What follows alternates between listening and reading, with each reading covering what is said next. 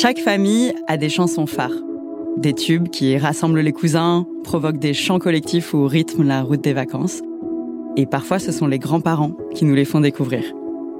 Dans ce cas, on a la patine du temps, la voix chevrotante à la Luis Mariano ou l'accent de Titi parisien d'Edith Piaf. Dans ma famille, c'était ça. C'est moi qui suis sa petite, son son. Peut-être que ça ne vous dit rien, mais cette chanson était hyper connue dans les années 30. Elle s'appelle Ma Tonquinoise et elle est interprétée par Joséphine Baker.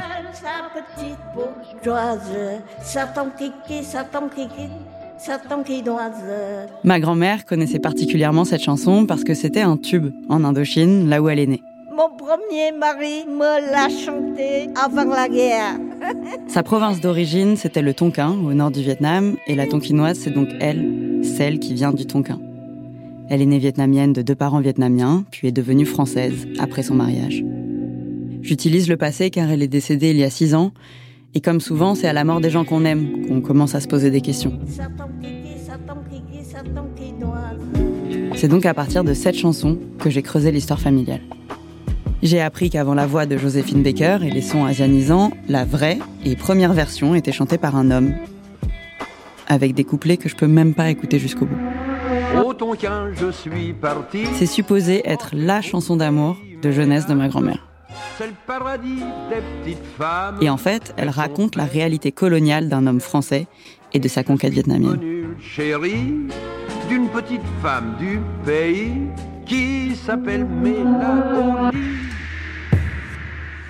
Mais là, Mais là, au lit, ah oui. mais c'est en un seul mot, mais c'est mais là au lit. Mais là au lit, bah, pour, pour l'acte sexuel. Ah oui, dans la chanson, dans la chanson. bah. Regardez sur internet, vous trouverez les paroles.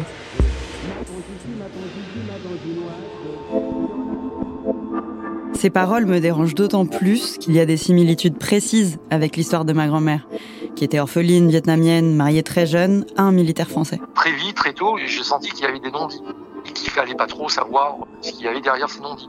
C'est euh, le trou noir, quoi, en fait. hein. Donc il y a toute une période de sa vie, on ne le saura jamais.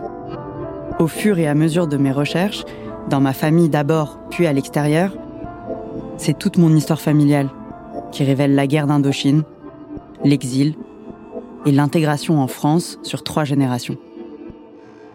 Euh, J'ai côtoyé la mort euh, tout le temps, jusqu'à ce qu'on parte euh, en France. Mais on a vécu avec euh, le bruit de la guerre d'une façon euh, quotidienne. Donc j'ai vécu ça.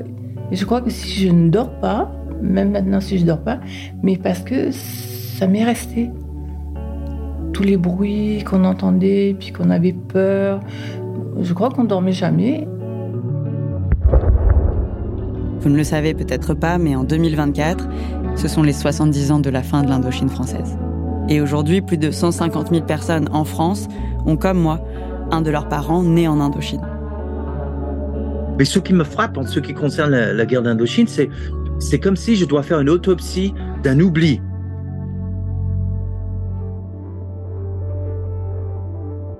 Je suis Anaë Bosser, et dans Ma Tonquinoise, une nouvelle saison d'injustice, je tire le fil de mon histoire familiale, de Saigon en 1954 à Marseille en 2024. Devant ce silence omniprésent, on a besoin que quelqu'un crie. Découvrez Ma Tonquinoise sur toutes les plateformes de podcast à partir du 1er février.